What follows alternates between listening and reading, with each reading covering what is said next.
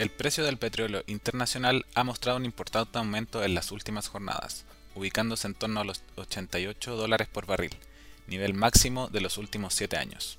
Así, se ha visto un incremento cercano al 30% desde fines de noviembre. Este aumento está explicado tanto por factores de oferta como de demanda. Por el lado de la oferta, en lo más reciente, se vio debilitada por una caída en la producción de los Emiratos luego de un ataque a una de sus plantas productoras. A lo anterior, se suman los problemas de distribución y una menor inversión en nuevos proyectos producto de la pandemia.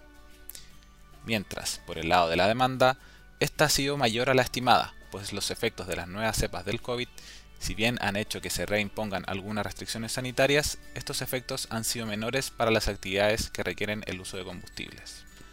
Además, se suman los factores estacionales del invierno en el hemisferio norte, donde aumenta la demanda por combustibles. Si bien se han dado algunos esfuerzos para cambiar esta situación, como una liberación de reservas por parte de Estados Unidos, estos no han sido suficientes. Incluso en términos de perspectivas, el Banco de Inversión Internacional Goldman Sachs señala que el barril de petróleo podría alcanzar los 100 dólares en el tercer trimestre.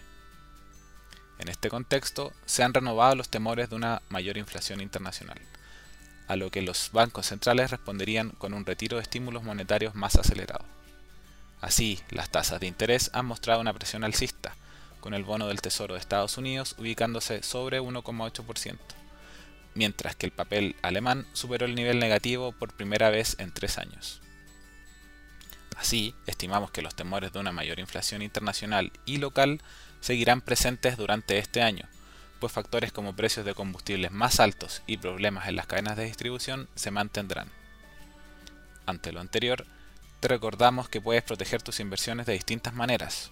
Una forma de hacerlo es tener posiciones en fondos de instrumentos en UEFs, los que se encuentran indexados a la inflación.